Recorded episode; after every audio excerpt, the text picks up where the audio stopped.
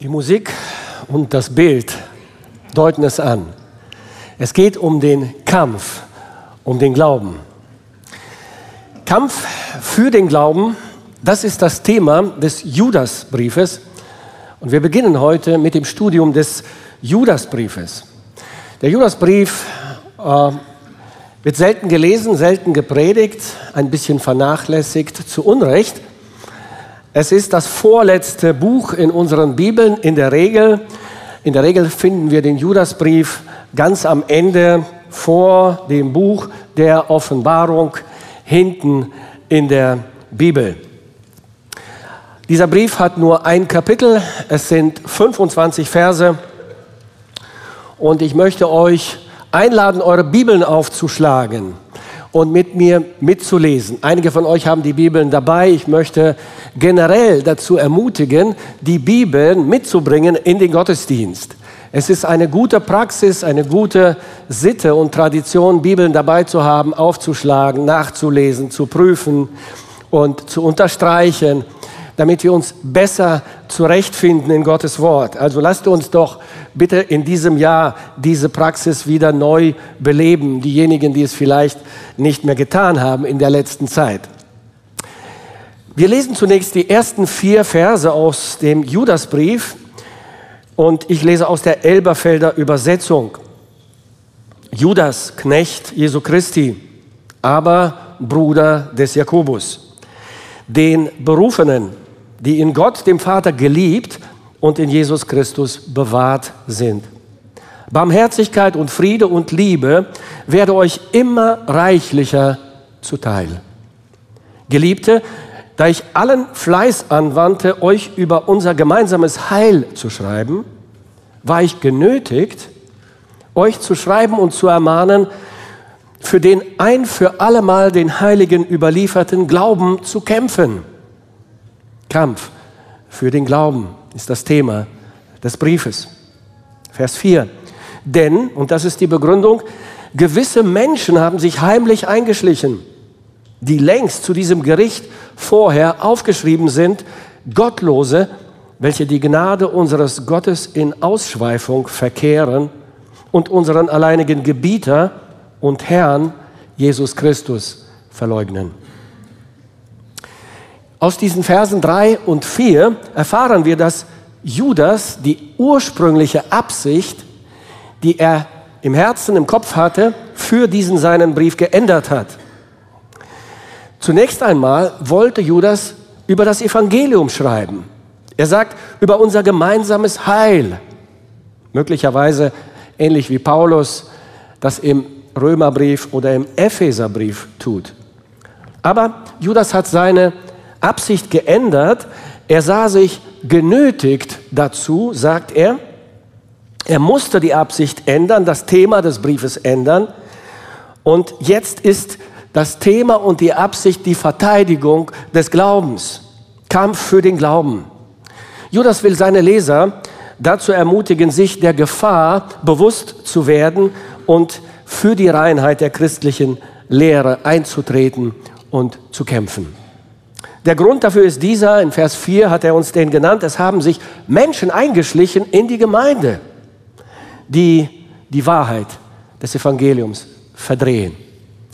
Sie verbreiten falsche Lehren und sie propagieren einen sündigen Lebensstil. Sie bringen die Gläubigen in Verwirrung und sie stiften in der Gemeinde Chaos.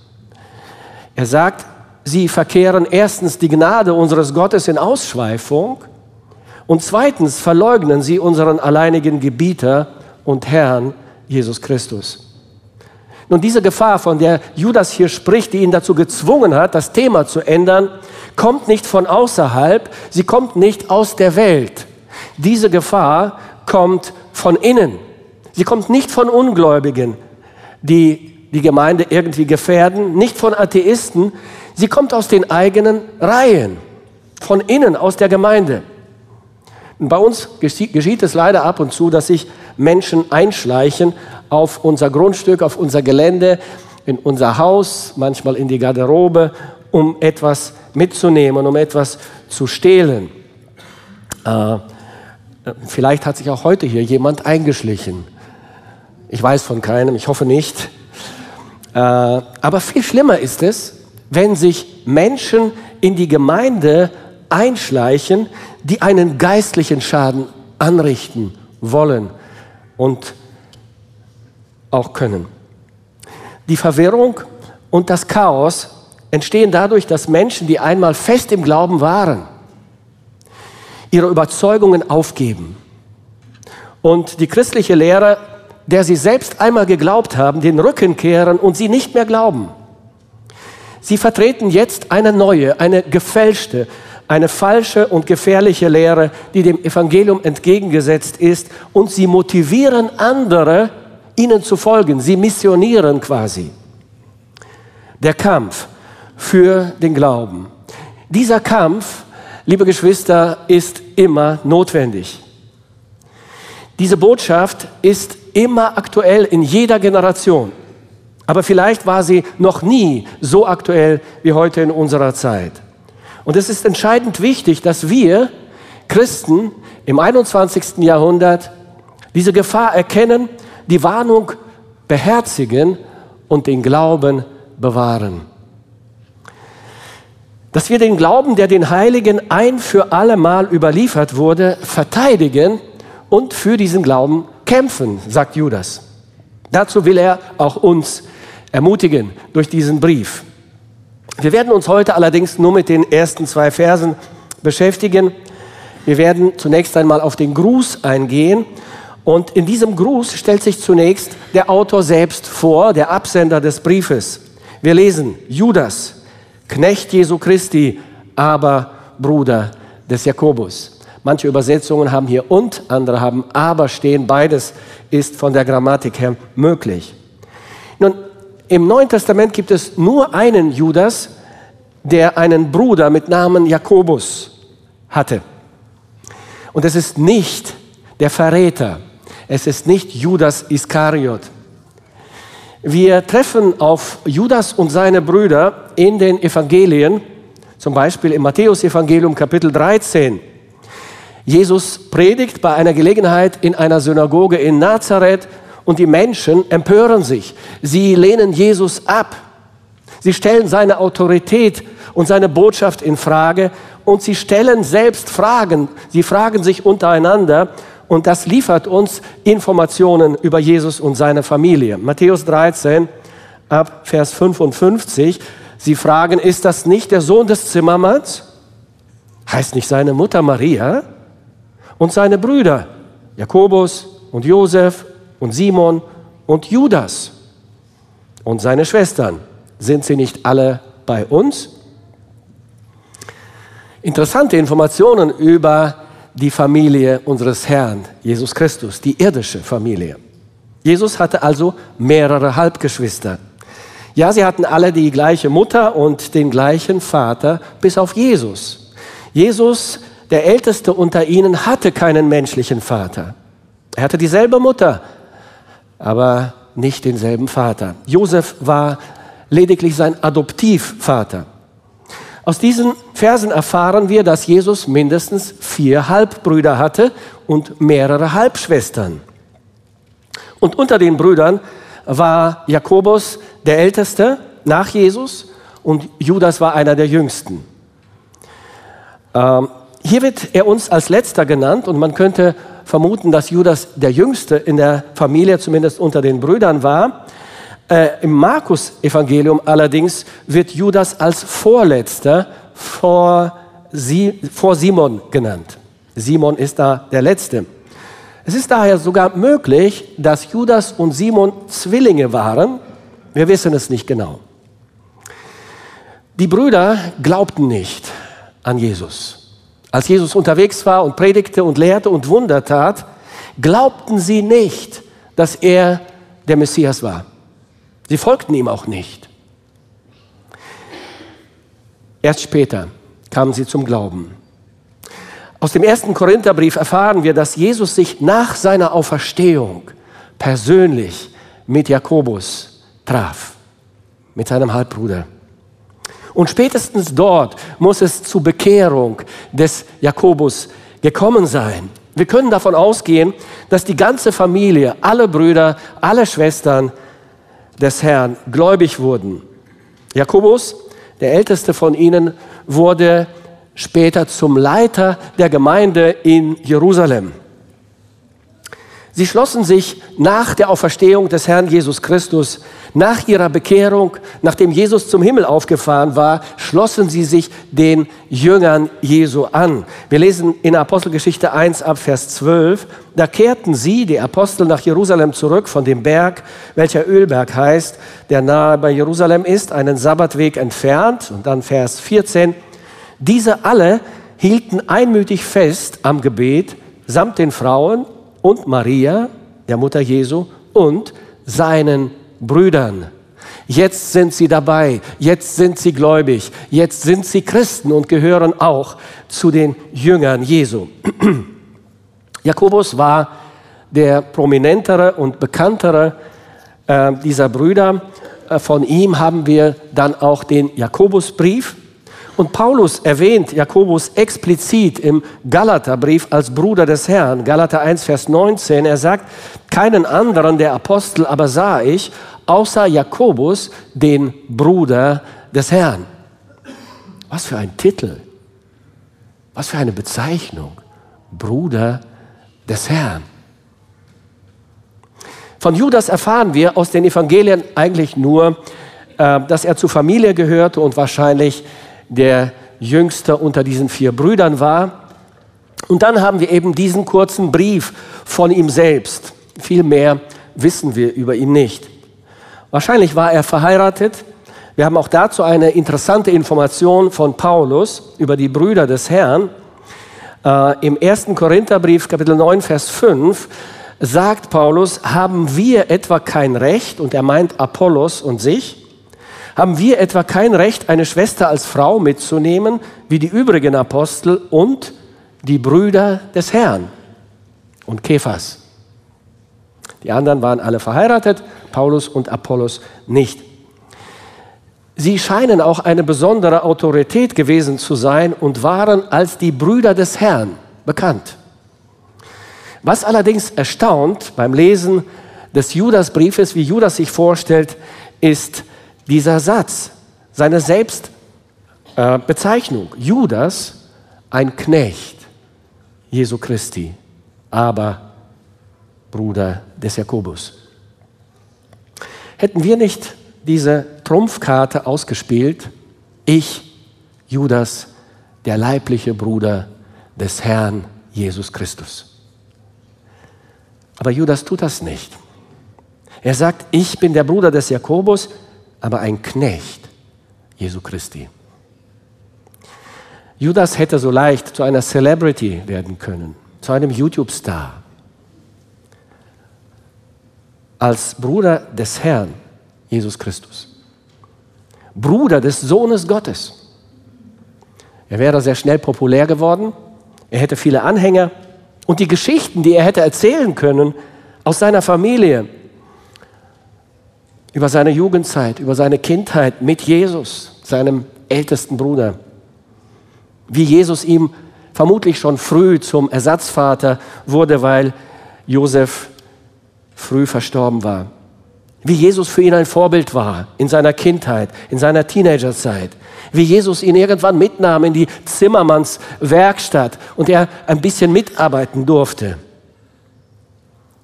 Was für ein Vorbild Jesus für ihn und seine Geschwister war. Wie sein vollkommenes Menschsein und sein göttliches Wesen sich im Leben der Familie immer wieder gezeigt und offenbart haben. Und mal ganz ehrlich, hätten wir nicht alle gerne mal ein Interview mit Judas gemacht? Mit seinen Brüdern? Mit seinen Schwestern? So einen ganz langen Abend mit QA, Fragen und Antworten mit Judas, Jakobus, Josef, Simon, mit der Mutter Maria, mit den Schwestern.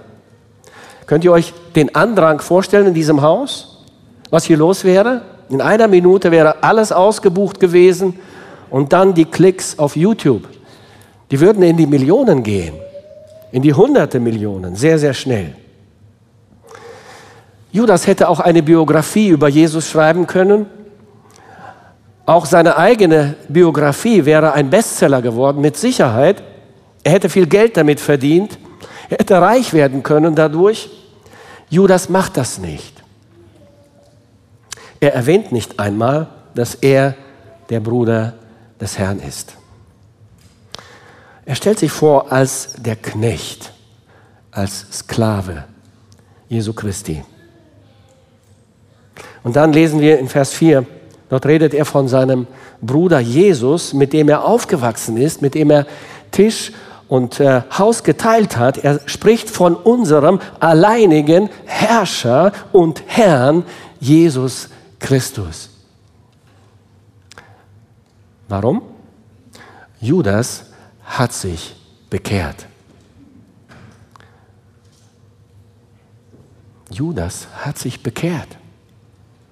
Er ist Christ geworden. Jesus ist sein Herr. Und alles andere zählt nicht mehr. Der Theologe Richard Lucas bringt es sehr gut auf den Punkt. Er sagt, dies zeigt, dass niemand zu privilegiert ist, um von der Notwendigkeit der Bekehrung ausgenommen zu sein. Ich lese es noch einmal. Das zeigt, dass niemand zu privilegiert ist, um von der Notwendigkeit der Bekehrung ausgenommen zu sein. Auch die Brüder des Herrn nicht, auch seine Schwester nicht, auch seine Mutter Maria nicht. Sie alle haben sich bekehrt. Aber die Bescheidenheit und die Zurückhaltung des Judas sind vorbildlich. Judas, Knecht Jesu Christi, aber Bruder des Jakobus. Bruder des Jakobus, Judas hat eben einen prominenten Bruder, Jakobus. Er war der bekannte Leiter der Gemeinde in Jerusalem. Er leitete dort das Team der Pastoren an und er war der Sprecher dieses Pastorenteams. Äh, so lesen wir das in der Apostelgeschichte. Er war derjenige, der das Apostelkonzil leitete, das in Kapitel 15 in der Apostelgeschichte uns beschrieben wird. Und er formulierte dann die Schlusserklärung dort. Und diese Erklärung befreite die Heidenchristen von der Pflicht der Beschneidung. Nun, Judas verweist auf diesen seinen älteren Bruder, möglicherweise, weil er selbst eher unbekannt war und so kann man ihn einordnen.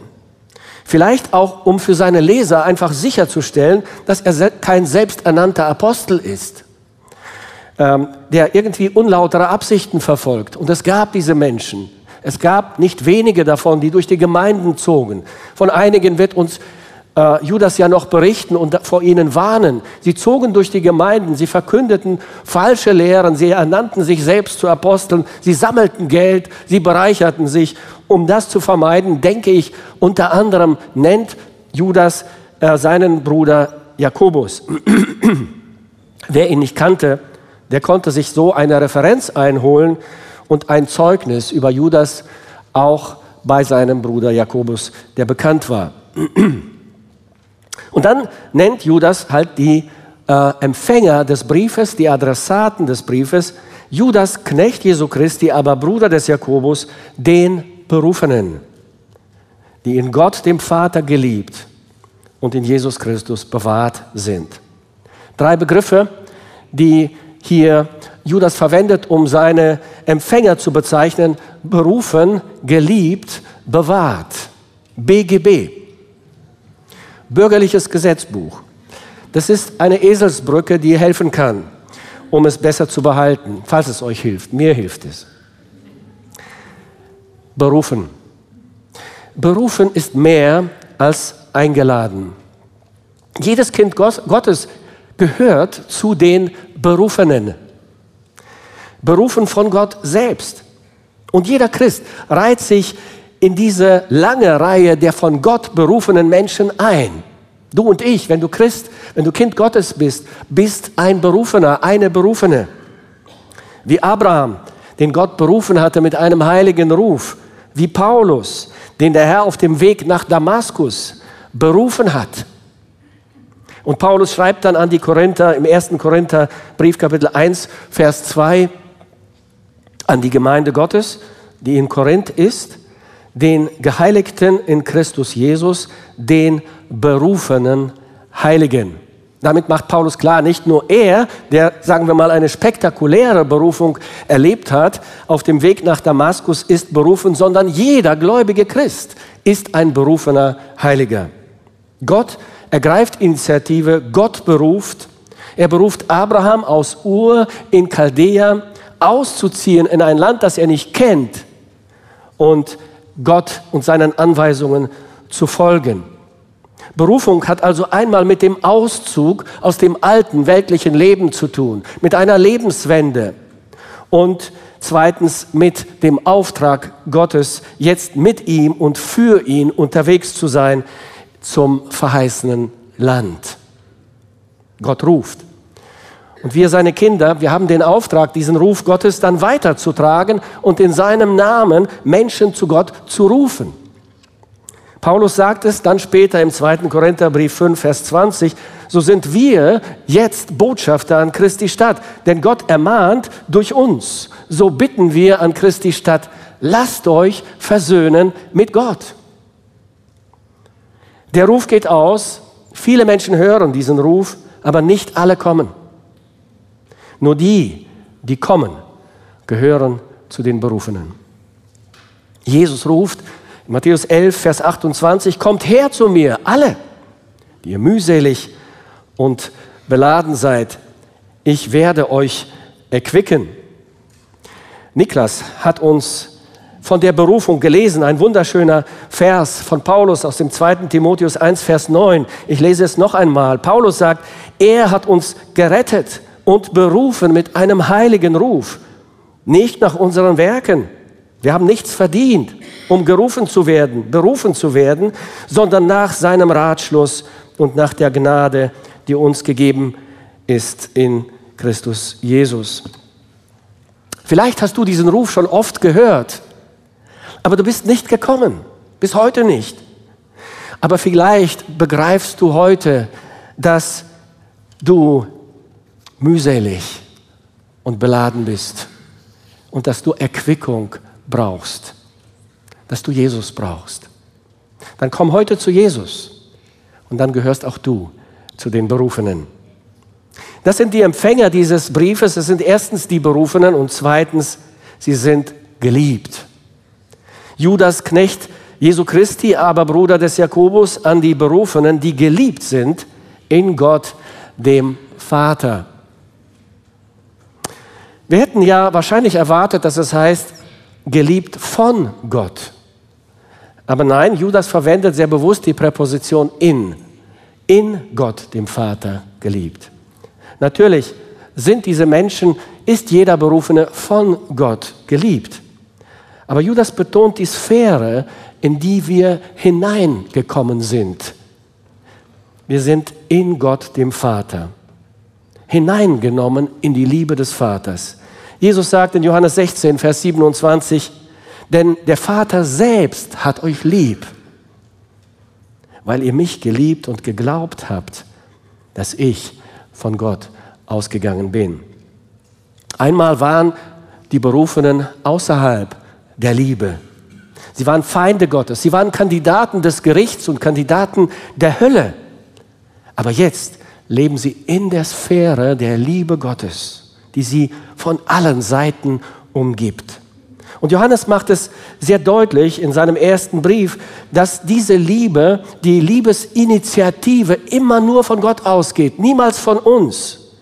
Und dass Gott seine Liebe bewiesen und bestätigt hat auf dramatische Weise durch den Tod, durch das Opfer seines Sohnes. 1. Johannes 4, Vers 10. Hierin ist die Liebe nicht, dass wir Gott geliebt haben, sondern dass er uns geliebt und seinen Sohn gesandt hat als eine Sühnung für unsere Sünden. Am Abend vor seinem Tod erklärt Jesus seinen Jüngern die Tiefe der Liebe Gottes, in die sie nun hineingenommen worden sind und sagt, Johannes 14, Vers 23, wer mich liebt, der wird mein Wort halten und mein Vater wird ihn lieben und wir werden zu ihm kommen und Wohnung bei ihm nehmen. Es geht hier um mehr als um das bloße Verstehen mit unserem Verstand. Es ist hier, es geht um eine unsichtbare Dimension der Liebe, in die wir hineingenommen worden sind. Und Jesus sagt, Gott der Vater, Gott der Sohn und Gott der Heilige Geist sind ganz real eingezogen in unser Herz, in unsere Seele, in unseren Geist, in unser Leben. Und sie wohnen nun bei uns und sie haben uns in ihr Herz und in ihre Wohnung der Liebe aufgenommen. Geliebt in Gott, dem Vater. Judas sagt, ich möchte, dass ihr wisst, dass ihr berufen und geliebt seid in Gott. Diese Liebe zieht sich durch alle Zeiten der Heilsgeschichte hindurch und umfasst alle Gottes Kinder. Und wir haben in Jesus Christus Anteil daran. BGB. Wir sind erstens berufen, zweitens geliebt und drittens bewahrt. Judas Knecht Jesu Christi, aber Bruder des Jakobus, den Berufenen, die in Gott, dem Vater, geliebt und in Jesus Christus bewahrt sind. Über die bewahrende Gnade Gottes haben wir uns am 31. Dezember ähm, ausführlich unterhalten, als wir den ersten Thessalonicher Brief abgeschlossen haben. Die Berufenen und Geliebten werden bewahrt. Der Begriff bewahren taucht immer wieder im Judasbrief auf. In Vers 21 fordert Judas zum Beispiel seine Leser auf und sagt, bewahrt euch selbst in der Liebe Gottes. Mit anderen Worten sind wir nicht zur Passivität berufen. Wir sind gefragt. Wir sind beteiligt. Wir wirken mit an unserer Berufung. Es ist keine Einbahnstraße. Um dann am Ende aber festzustellen, und festzuhalten, was Judas uns in den Versen 24 und 25, die letzten beiden Verse in seinem Brief, so wunderbar äh, festhält.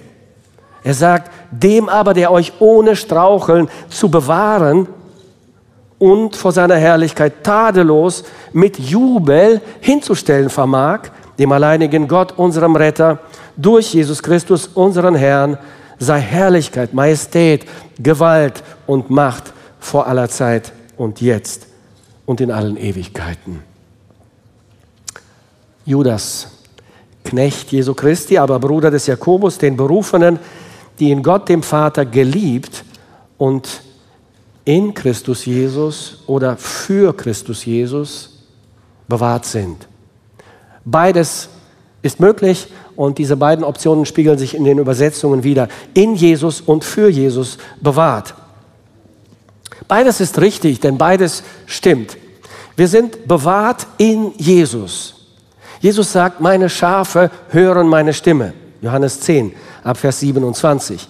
Meine Schafe hören meine Stimme und ich kenne sie und sie folgen mir und ich gebe ihnen das ewige Leben. Und sie werden nimmermehr umkommen und niemand wird sie aus meiner Hand reißen.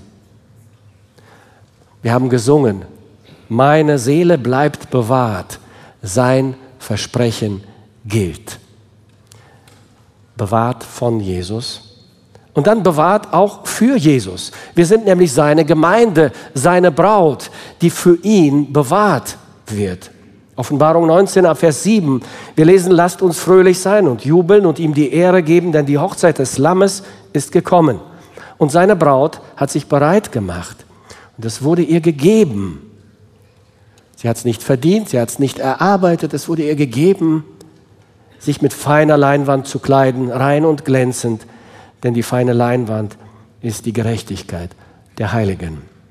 Bewahrt für Jesus.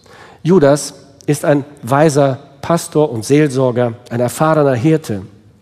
Er weiß, er wird die Gläubigen in diesem Brief noch dazu äh, auffordern und darauf hinweisen, sich vor den Menschen zu hüten, die Schaden in der Gemeinde anrichten, für die Wahrheit des Evangeliums zu kämpfen. Aber zunächst einmal stellt er ihren Glauben auf das unerschütterliche Fundament der Gnade Gottes, des Evangeliums.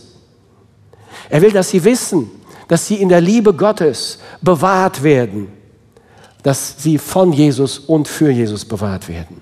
BGB, berufen, geliebt, bewahrt.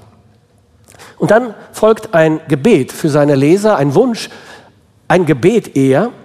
Vers 2, Barmherzigkeit und Friede und Liebe werde euch immer reichlicher zuteil. Scheinbar liebt Judas diese Triaden, berufen, geliebt, bewahrt, BGB, und jetzt Barmherzigkeit und Friede und Liebe, BFL. Bundesamt für Landwirtschaft. Eselsbrücke. Barmherzigkeit. Das ist gut, ihr seid wach. Ähm, Barmherzigkeit. Nun, Paulus äh, sagt über seine eigene Biografie und über sein Leben Folgendes. 1. Timotheus 1, Vers 13. Der ich früher, hören wir mal genau hin, der ich früher ein Lästerer und Verfolger und Gewalttäter war. Aber mir ist Barmherzigkeit zuteil geworden, weil ich es unwissend und im Unglauben getan habe. Barmherzigkeit, das ist Gottes Charakterzug. Barmherzigkeit ist im Wesen Gottes verankert, in seinem Namen. Es ist eine Eigenschaft Gottes. Wir haben es mit einem barmherzigen Gott zu tun. Es ist einer der längsten Namen Gottes, der seine Barmherzigkeit hervorhebt, betont. Mose will Gott schauen und Gott sagt, du kannst hinter mir hersehen und während du hinter mir hersiehst, werde ich den Namen Gottes ausrufen. Und so lesen wir im zweiten Buch Mose 34 ab Vers 6, und der Herr ging vor seinem Angesicht vorüber und rief, Yahweh, Yahweh, Gott, barmherzig und gnädig, langsam zum Zorn und reich an Gnade und Treue, der Gnade bewahrt an Tausenden von Generationen, der Schuld, Vergehen und Sünde vergibt. So ist Gott.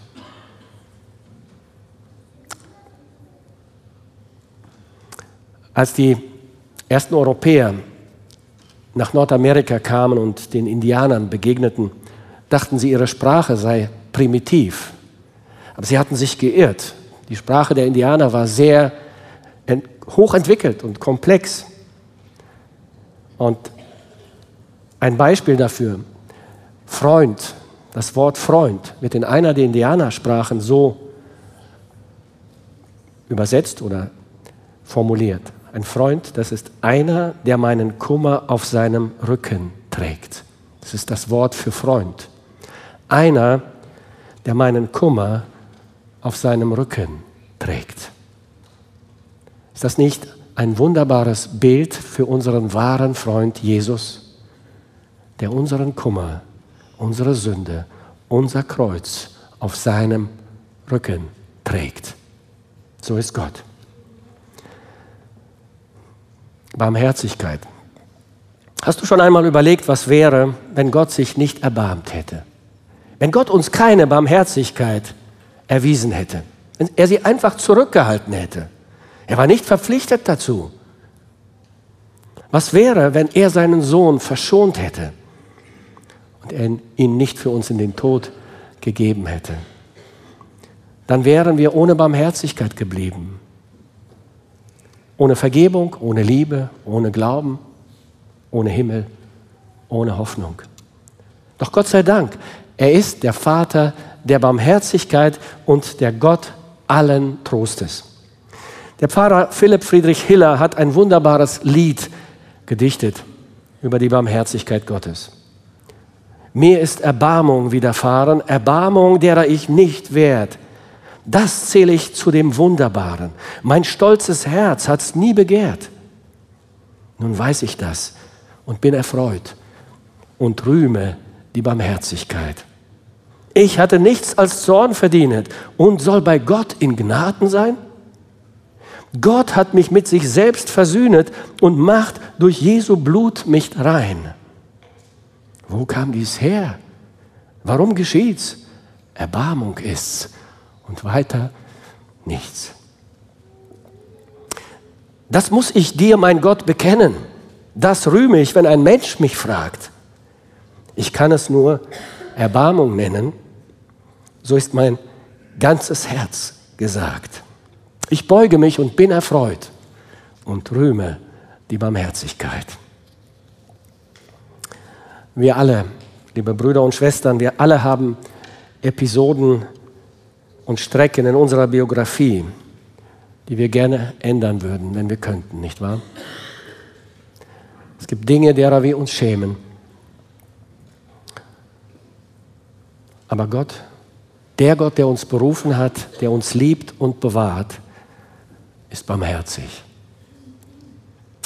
Er hält und er trägt uns trotz dieser Episoden, trotz aller Versagen. Er gibt uns nicht auf. Und deshalb können auch wir zusammen mit Pfarrer Philipp Friedrich Hiller nur mit Erstaunen reagieren und sagen, wo kam dies her? Warum geschieht's? Erbarmung ist's. Und weiter nichts. Ich beuge mich und bin erfreut und rühme die Barmherzigkeit. Barmherzigkeit und Friede werde euch immer reichlicher zuteil. Friede. Die Reihenfolge ist wichtig, denn wem Barmherzigkeit widerfahren ist, der hat endlich Frieden. Frieden ist mehr als Waffenstillstand. Shalom ist dieser Friede Gottes, der einzieht in unser Leben, wenn wir die Barmherzigkeit Gottes empfangen haben, der uns Sicherheit gibt und unser Leben heil macht.